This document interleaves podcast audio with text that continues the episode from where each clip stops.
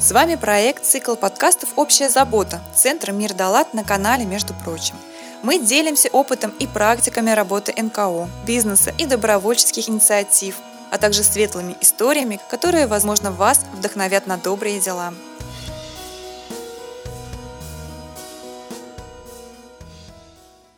Здравствуйте, с вами Евгения Троицкая, и вы слушаете подкаст «Между прочим». К нам приходят разные гости, и с каждым мы обсуждаем индивидуальные проблемы, которые мы неоднократно поднимали в нашей студии. Но объединяет их одно – неистовое желание помогать и не безразличие к чужой проблеме. Сегодня у нас в гостях директор Санкт-Петербургской благотворительной общественной организации помощи детям-инвалидам «Умка» Наталья Леонидовна Казейн. Здравствуйте. Здравствуйте. Наталья, расскажите нам, чем занимается ваша организация конкретно, какие у вас есть направления? Наша организация занимается благотворительной деятельностью, то есть безвозмездной, как это явно из названия нашей организации. У нас три основных программы больших. Это гуманитарная помощь нашим подшефным, а наши подшефные – это семьи детей-инвалидов, это маленькие пациенты онкологических отделений больниц Санкт-Петербурга и Ленинградской области, и это воспитанники коррекционных детских домов и школ-интернатов. И вот э, первая программа – это программа гуманитарной помощи, то есть это то, что вот э, в данный момент э, нужно. Это могут быть и подгузники для детей-инвалидов, это могут быть там средства личной гигиены, специализированное питание для детей-инвалидов, которое очень важно, дети, которые не могут питаться обычной пищей. Также у нас есть программа «Это лекарственная помощь». В основном это лекарственная помощь по заявке врачей онкоцентра Санкт-Петербурга. То есть это врачи сами вам да, присылают да, заявки? Да, да, да. Мы обсуждаем. То есть это могут быть и лекарства для семей детей-инвалидов, естественно, тоже с направлениями врача, то есть чтобы мы понимали, что это действительно лекарства, выписанные детям. А в онкоцентре иногда бывает такая проблема, что на отделении нужны какие-то лекарства, которые они там должны быть всегда. Но они, например, по ОМС не закупаются. И поэтому вот наша задача по возможности поддерживать вот необходимое количество лекарств, которое нужно. И по заявке врачей мы передаем эти лекарства в онкоцентр. Иногда это бывает индивидуальные лекарства каким-то конкретным детям, специализированные лекарства, которые, например, не поступают по ОМС. Иногда это бывает лекарства общего действия, поддерживающие какие-то витаминные группы для детей, которые просто должны быть там для нахождения на отделении. Неизвестно, кому они понадобятся завтра. То есть такие немножко обезличенная такая помощь, такой запас, который должен быть всегда. И третья наша программа – это программа культурная, гуманитарная, с чего, собственно говоря, в основном и начиналась наша организация. Это программа организации праздников на отделениях онкологических больниц, коррекционных детских домов, школ-интернатов, а также по возможности, когда позволяет ситуация, до пандемии она позволяла практически всегда, это организация крупных праздников на территории наших знаменитых музеев и театров. Это Эрмитаж, это Эрмитажный театр, у нас выступали артисты Михайловского театра, мы проводили мероприятия к Дню защиты детей в Мариинском театре. То есть когда можно кого-то, тех детей, вернее, кого можно привести и в наши театры, и в музеи, мы стараемся это делать, потому что мы живем в прекрасном городе Санкт-Петербург, и этим нужно воспользоваться, чтобы не только э, лечить детей, чтобы не только их стараться психологически разгружать, но и как к чему-то прекрасному приучать, и чтобы, чтобы у них оставались положительные эмоции. Это тоже очень важно на самом деле. Согласна. Я даже видела как-то рекламу, мне кажется, я уже неоднократно об этом говорила. Реклама аптеки. Смех продлевает жизнь, ну, радость продлевает жизнь. Если не поможет, то приходите к нам. Поэтому впечатления, яркие какие-то события в жизни, конечно, они улучшают самочувствие и, в принципе, состояние человека. Поэтому... Учитывая еще, что это не просто хорошие приятные впечатления, а это еще прикосновение к прекрасному, потому что многие дети, возможно, если бы не наша организация, не смогли бы посетить Эрмитажный театр, посмотреть выступление Михайловского театра. Не потому, что это уж такой дефицит купить билеты, а еще это и организационная проблема. Надо понимать, что для того, чтобы детей позвать, например, в Эрмитаж, должна быть проведена большая-большая организационная работа. Нужно подобрать тот контент, говоря современным языком, который будет интересен и доступен нашим пациентам. То есть э, пригласить детей просто на Михайловский театр, например, на спектакль, который идет полтора-два часа, это будет не вариант, потому что многие наши ребята просто не смогут высидеть такое количество времени. Это долго. Да, плюс многие знакомятся с балетом впервые, поэтому нужно это знакомство сделать максимально запоминающимся и приятным. Поэтому мы с Михайловским театром подбираем такой репертуар именно на такое время, чтобы это действительно и было интересно для наших подшефных, и в то же время не было для них тяжелым для восприятия ни по времени, ни по возможности вот э, все это увидеть и прочувствовать. Ваша организация существует около 20 лет уже. 18 с половиной она существует как зарегистрированная, начало ее еще раньше. Вы являетесь директором. Как вы пришли в благотворительность? Можете рассказать?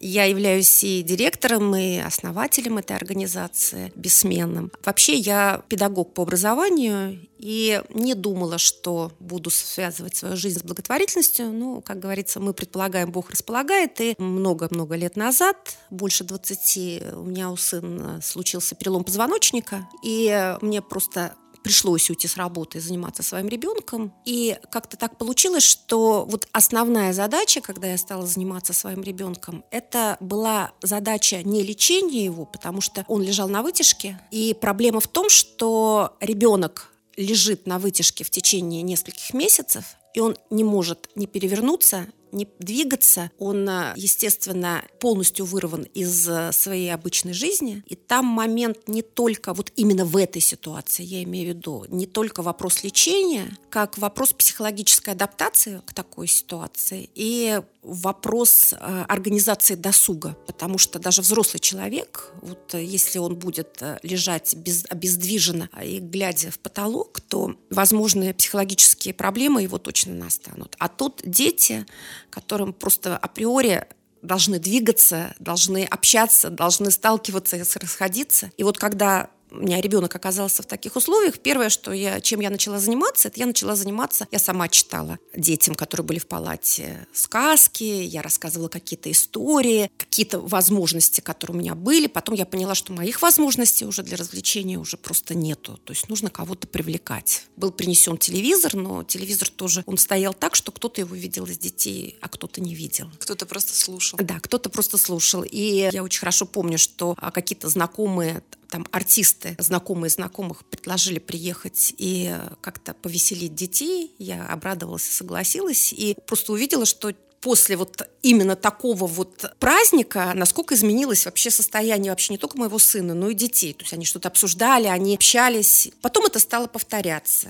В тот момент как раз не было вопроса о том, чтобы не создавать благотворительную организацию, не искать где-то деньги на какие-то программы, потому что вот задача вот сделать так, чтобы вот ребенок и те дети, которые вот находятся в палате, они как-то пережили вот этот период который длительный вот в больнице. А потом случилось так, что одного ребенка из э, другой палаты, понятно, что за это время мы с мамами сдружились, общались, потому что нужно было постоянно там быть, нянечек не хватало.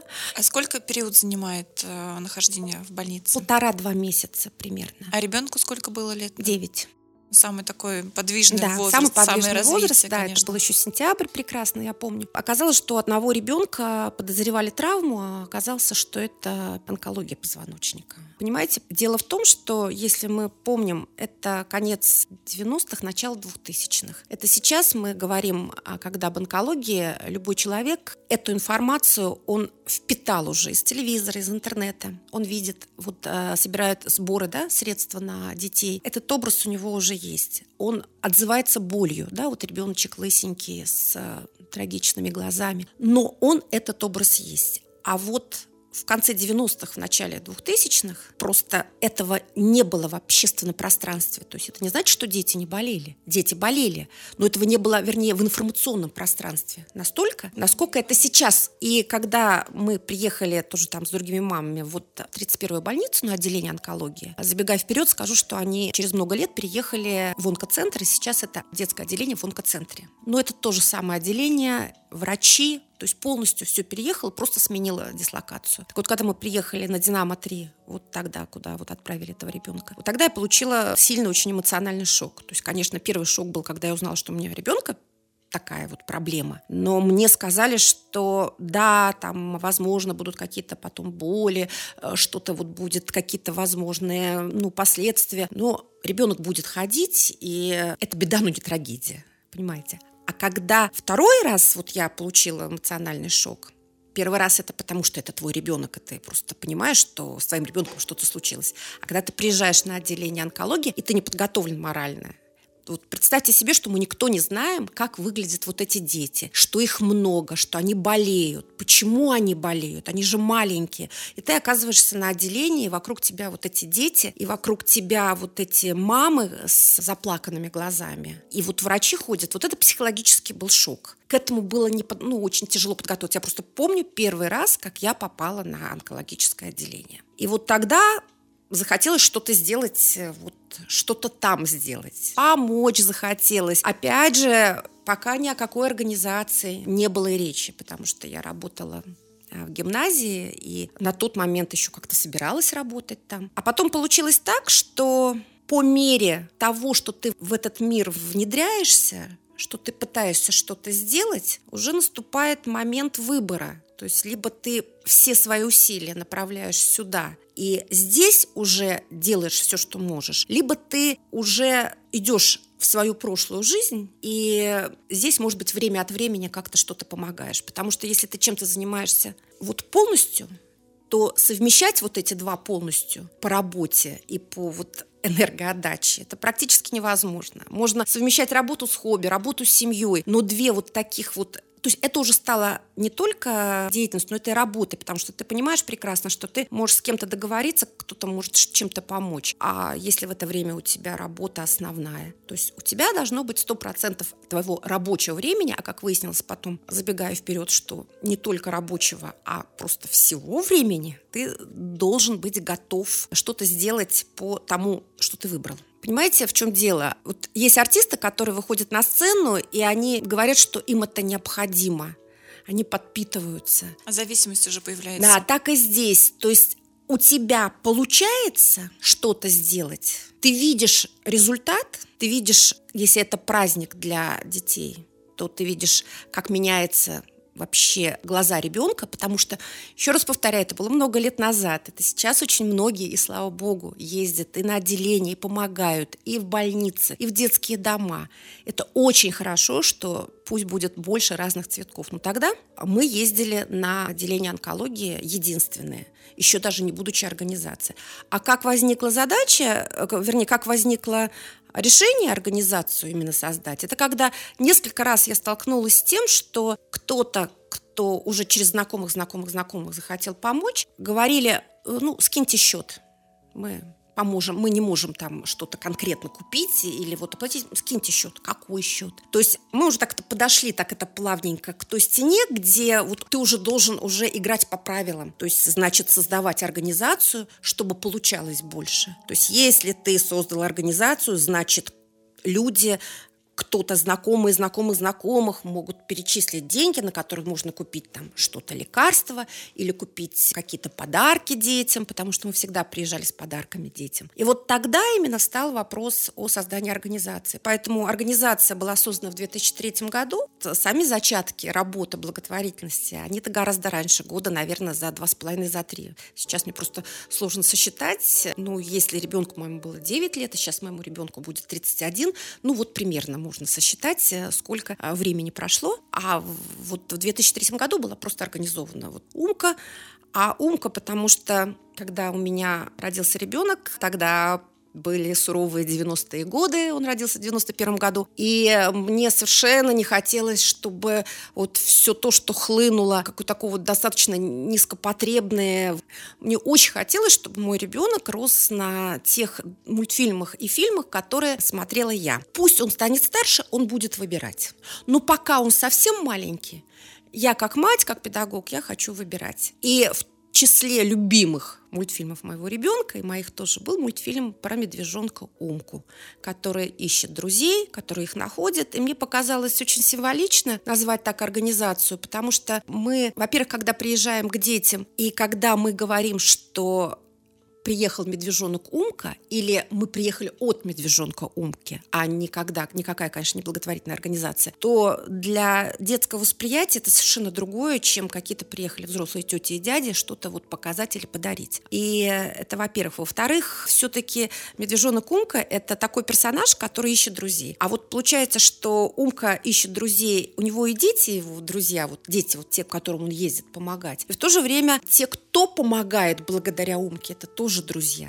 То есть те, кто там перечисляют деньги, помогают организовывать какие-то мероприятия. Ведь благотворительность это, это огромное поле деятельности, это не только сбор денег. То есть любая помощь, любая помощь может быть благотворительной. Материальная, товарная, организационная, своим временем. Даже просто передать информацию, что кому-то да. нужна помощь, да, это да, уже да, помощь. Да, это уже помощь. Поэтому так и получилось название организации «Умка». И так и получилось, что постепенно мы действительно стали... И понятно, что уже на отделении онкологии уже кроме праздников там действительно нужны были уже и лекарственные средства. Я помню, что мы закупали инфузоматы. Инфузоматы – это такие технические а, приборы, которые помогают освобождают, можно сказать, врачей и родителей от подсчета скорости введения лекарства. То есть там вставляются банки с лекарствами, и компьютер сам выставляет скорость прокапывания. До того, как их не было, этих вот инфузоматов, родители были вынуждены просчитывать, сколько-то времени вот в минуту капает вот это лекарство, и по возможности подстраивать, потому что химиотерапия – это очень серьезно, это то, что и помогает, и в то же время то, что может для действительно детей разрушить и взрослых в том числе органы, поэтому перелить это так же опасно, как и не долить. Вот. И была нехватка инфузоматов. Мы тоже в том числе искали средства, закупали инфузоматы. Сейчас все, слава богу, с обеспечением все в порядке, но было время, когда нет, вот, когда и это было необходимо. Постепенно, постепенно получилось так, что мы сами никого не искали подшефных. Вот все подшефные, которые у нас сложились, они все пришли к нам сами. Вот с онкоцентром я рассказала, как. Это вот, собственно говоря, от того, как у меня у ребенка. А потом э, отделение онкологии в Солнечном, это реабилитационное отделение. Там просто услышали, что есть такая организация, которая привозит праздники, аниматоров, подарки, то есть психологически как-то вот детей раскрепощают. Нам из отделения пришли неравнодушные врачи. Вот я помню очень хорошо. Ребята, вы можете к нам тоже приезжать? То есть нам не надо лекарств. Там дети на а, реабилитации находятся. Там, в принципе, это вот то время, пока они морально отдыхают между курсами. Но их психологически надо как-то поднять, Но подтянуть. слово онкология само по себе уже как бы страшно. Даже несмотря на то, что первый век, многие, когда слышат, ну, начинается ступор. И поэтому, когда человек проходит именно этот период жизни, лечения, и это психологически на самом деле тяжело. Даже вот придя просто в поликлинику к врачу-онкологу, не дай бог посидеть в очереди, правда страшно. И когда я сталкиваюсь с людьми, которые там жалуются в своей жизни, что вот у меня там на работе проблемы, там, я не знаю, мужчина меня бросил, жена от меня ушла, я всегда говорю, это не проблема, сходите, посидите в очереди Вы мои мысли просто говорите, потому что первый раз, когда я приехала в больницу, я после этого обзвонила своих подруг, 90-е годы у всех какие-то проблемы, у кого материальные, у кто-то где-то кто-то лишился квартиры, у кого-то личные проблемы с семьей. Но у меня не было проблем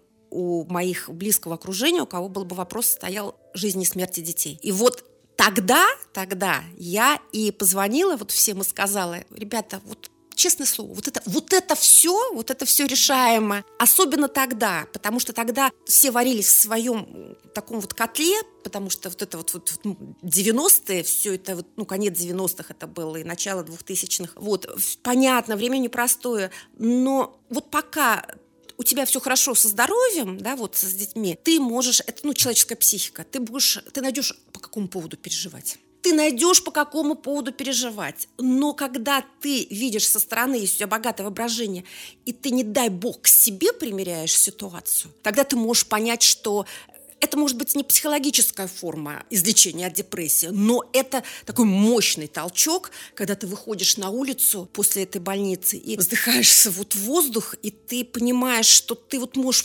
сделаешь ну, все, что можно для вот этих детей. Но сравнивать, что личные какие-то проблемы, материальные, поведенческие и так далее. И, и вот эти проблемы, это просто невозможно. Я с вами полностью согласна. Я просто, я просто точно так же думала. Более того, я обзвонила своих подруг и, и рассказала им, потому что мне надо было поделиться обязательно. Я не могла просто это все держать в себе. Когда я первый раз увидела, вот я зашла на отделение и первый раз увидела вот этих детей. Причем отделение было по меркам тех лет очень хорошо оборудовано и очень красиво расписано, потому что Маргарита Борисовна Белогурова она была зав. отделением, и она сама создала это отделение. У нее были партнерские связи с Германией, и благодаря какой-то помощи э, была э, хорошо оборудована детская комната, потому что ну, она тогда не предполагалась в, на детских отделениях больниц, детская комната. А то, что там дети проходят лечение по несколько месяцев, а иногда и по полгода, потому что пока в зависимости от э, протокола лечения, в зависимости от того, как назначат врачи. И вот полностью лежать лежать вот палате, это правда. Это вот мы возвращаемся к тому, что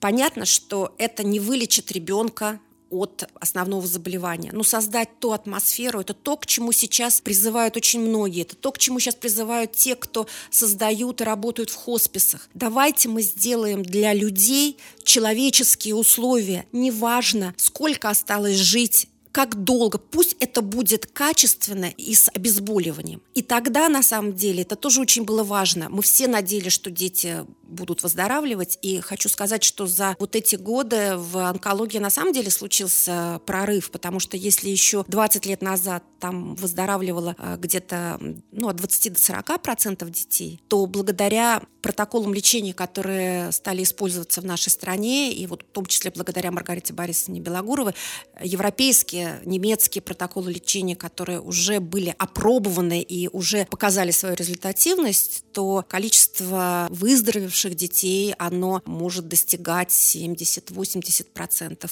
Это колоссальное достижение. То есть вот каждая отвоеванная жизнь и возможность сделать так, чтобы во время этого лечения тяжелого и психологически, и морального, и физически у детей была возможность как-то сохранить детство. Это очень важно. Это вот я поняла это тогда, и сейчас я очень рада, когда такие проекты, проекты человеческого отношения к любой категории людей, пожилым, детям, животным, тем, кому осталось совсем мало, но человеческое отношение, достойное, чтобы вот сколько возможно, чтобы это было по-доброму, с теплом и в хороших условиях когда я ездила в больницу, я себя готовила к тому, что психологически готовила вот с артистами, что я увижу таких детей. Потому что я не могла себе позволить, и мы, никто не мог себе позволить, лить слезы, гладить их по голове над их тяжелой судьбой или бросаться там а, в угол и рыдать, потому что мы приехали не за этим. Мы приехали, наоборот, чтобы принести энергию, чтобы хорошее настроение, вот веру в излечение, волшебство, сказку. И я себя готовила к этому. И у меня действительно, ну, на протяжении очень много лет у меня это получалось. Вот что бы я ни видела, я старалась, конечно, это было психологически непросто, но ну, не раскисать, грубо говоря, вот что бы ты не увидел, в каком-то бы ты не увидел э, состоянии ребенка, потому что ты не имеешь права. Потому что страданию подвержены они и их родители. И врачам тоже тяжело. Еще приезжают тут э, представители благотворительной организации и тоже будут вместе с ними страдать. Не для этого. И вот один раз, э, честно хочу сказать, у меня не получилось. Я долго думала, почему у меня не получилось свои эмоции скрыть. Потом я поняла, я настраивалась на детей, на то, что я вот увижу вот, э, детей лысеньких на капельницах. Я вот морально э, старалась об, в это время думать о том, как мне организовать, что я лучше вот буду делать. То есть я постоянно свои мысли старалась закидывать какие-то организационные вещи, вот что сейчас надо делать, вот какие подарки, как что мы сделаем, как артисты будут выступить, где им переодеться и так далее. Но я была не готова на моральную вот эту психологическую вот составляющую, связанную с родителями. Потому что, ну, я сама мать, сейчас уже и бабушка. Это было в Институте онкологии Петрова в Песочным тоже. Есть онкоцентр, а есть институт онкологии Петрова. Мы приехали туда тоже к детям с праздником, с аниматорами, с артистами.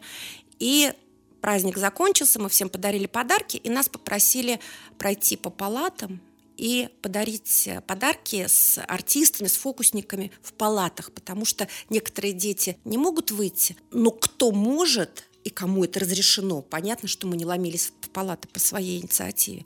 Это кто просил и кому было разрешено а, из врачей. Вот они были бы очень рады, если бы к ним пришли. Заходили артисты, например, фокусник, который показывал фокусы перед каждой кроватью. И дальше мы вручали там подарки, сладости. На одной кровати лежал ребенок, а, наверное, после операции. А рядом сидела мама. Она держала его за руку и плакала. Вот этот вот момент тихо плакала тихо плакала, и я вот это увидела. Я просто ну, благо у меня были э, сотрудники, которые помогли все это доделать. Я просто поняла, что у меня сейчас будет истерика. Понимаете, это где-то лет через 10 уже после работы. Вот этот вот, вот этот вот какой-то вот этот материнское прошло вот, и, и, и вот через оно, вас. оно прошло через меня, и я вот к этому была не готова. И я убежала в э, комнату, и я там осталась до конца, благо, что уже практически все прошло, потому что я еле добежала, и я смогла там просто отрыдаться. Я просто понимала, что я сейчас начну громко рыдать в палате, а это я сейчас начну громко рыдать в палате, а это никак нельзя. Это вот к тому, как ты психологически настраиваешься на «да, настраиваемся», потому что одно дело, когда мы работаем в офисе, мы ищем возможности, мы ищем средства. Другое дело, когда мы приезжаем и видим детей. Это тоже нужно психологически подготовиться. В основном получается, но вот бывают такие моменты, когда не всегда. У нас была замечательная история, когда артисты Михайловского театра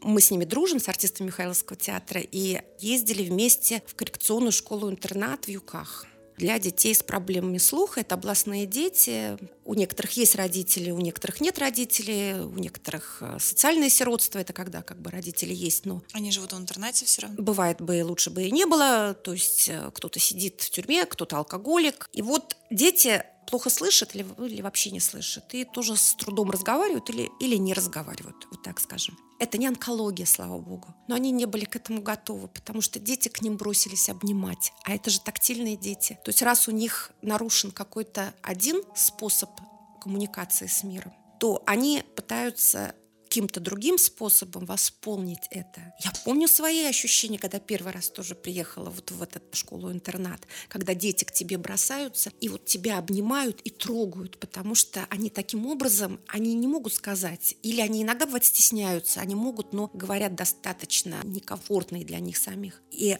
прима балерина Михайловского театра рыдали в голос, я могу сказать. То есть для них было эмоциональное потрясение. Потому что вот это вот когда ты лично, ты приезжаешь к детям, и вот ты видишь, чувствуешь их радость, они увидели балет.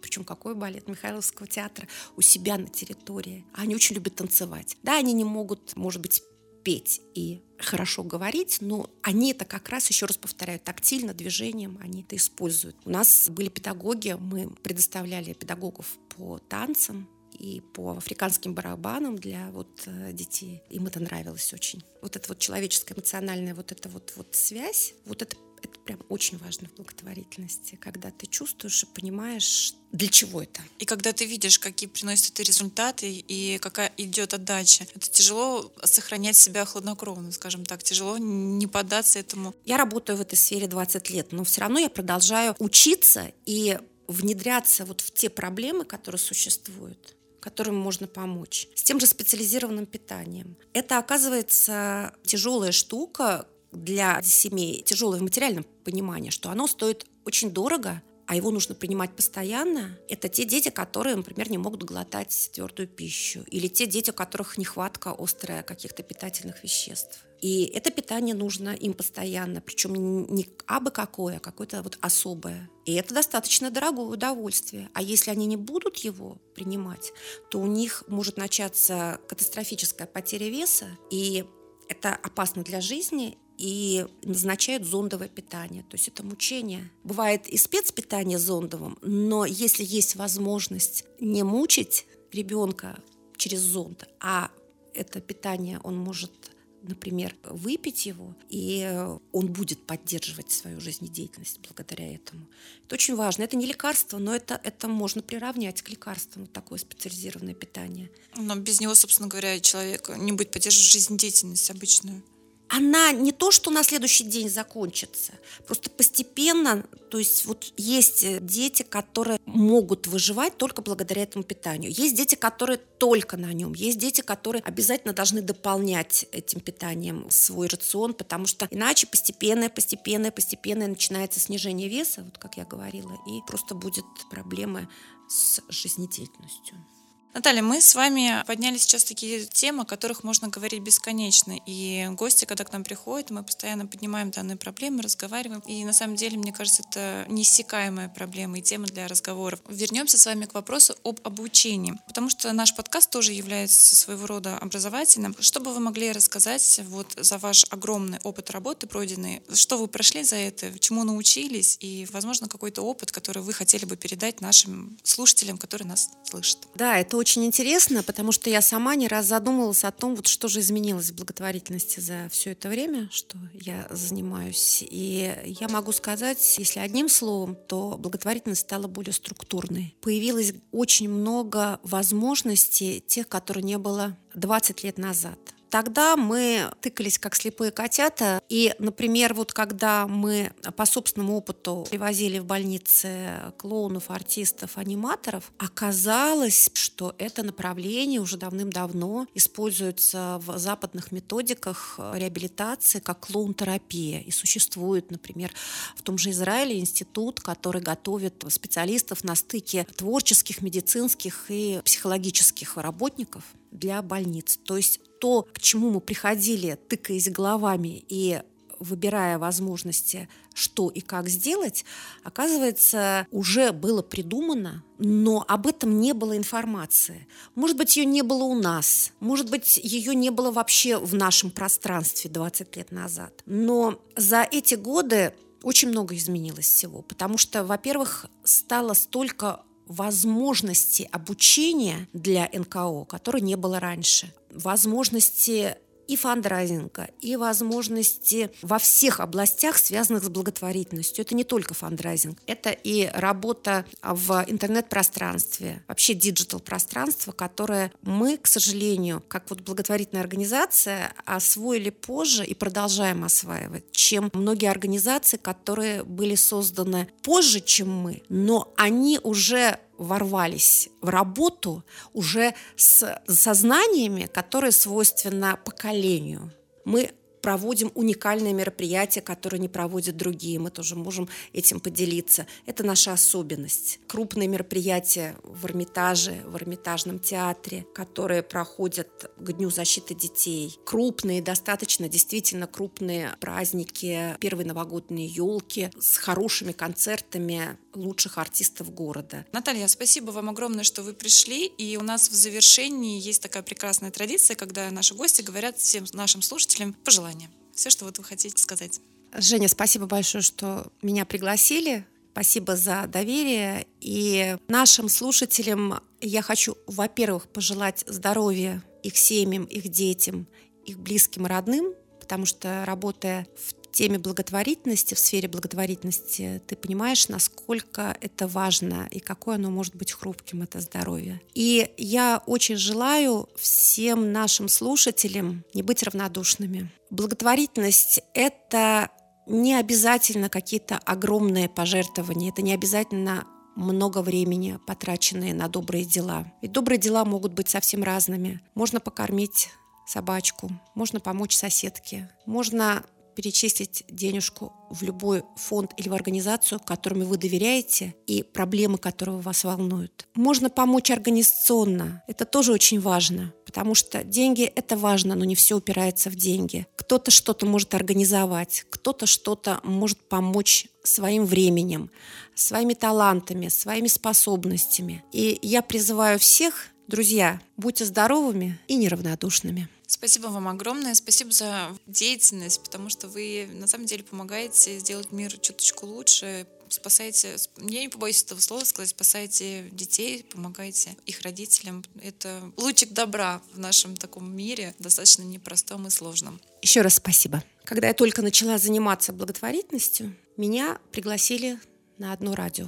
И до этого у меня была забита голова, как помочь одному мальчику с лекарствами. Мальчик лежал на отделении онкобольных детей в 31-й больнице. У ребенка был микоз. После химиотерапии плесень практически съедала его легкие и внутренние органы, потому что иммунный ответ был отключен химиотерапией. И ребенок мог погибнуть не от онкологии, а от, грубо говоря, плесени, которая вот это и есть микоз. И для этого нужны были серьезные лекарства западного производства. И нам удалось тогда найти средства на половину курса для ребенка. Мало того, что не было тогда средств на это.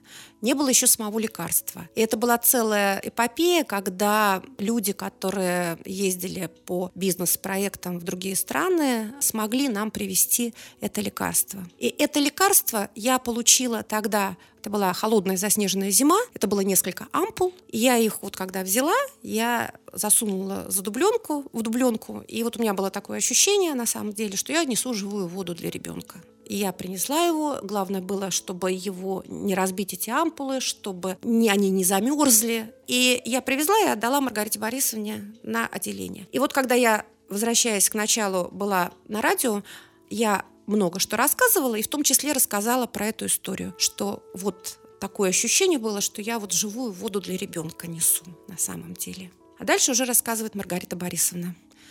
Сидит она на отделении, и вот первая часть курса мы смогли обеспечить, а ампулы были достаточно дорогие. А дальше вопрос. Оставалось только на один день лекарство а его нужно постоянно было на целый курс, потому что если не убить эти грибки, то они вернутся. Лекарство появилось у нас в аптеках, только денег на это не было. И вдруг, вот когда Маргарита Борисовна вот в думах, где что взять, раздается звонок, по телефону, говорит, вот вам нужно такое-то лекарство, такого-то ребенка? Да, он говорит, я сейчас принесу. Мужской голос. И когда человек принес, отдал, он не захотел представиться – он пришел на отделение, просто отдал. Единственное, что успела спросить Маргарита Борисовна его, откуда вообще узнали, что нам это все надо, и, и сейчас такая острая необходимость. Он говорит, я в машине ехал, как раз переключал каналы, и вот услышал, что женщина какая-то так вот эмоционально рассказывает, что вот э, лекарство как вот живую воду. И я захотел. И, и что еще есть необходимость, вот кому надо, и координаты я сказала, то есть что это нужно вот в больнице, в такую-то, такую-то там вот. И он ничего не перепутал, запомнил. Он вначале позвонил спросить, действительно есть необходимость еще в этом лекарстве, когда оказалось, что да. Он пошел в аптеку, потому что лекарство появилось, и это большие деньги были. Он купил и принес. Он не назвал себя. Он просто сказал, что я тоже хочу, как вот та женщина, ощущать ощущение вот сказки, что я принес живую воду для ребенка и спас чью-то жизнь. Это было на самом деле, это было вот в начале 2000-х, и такой был тогда фандрайзинг.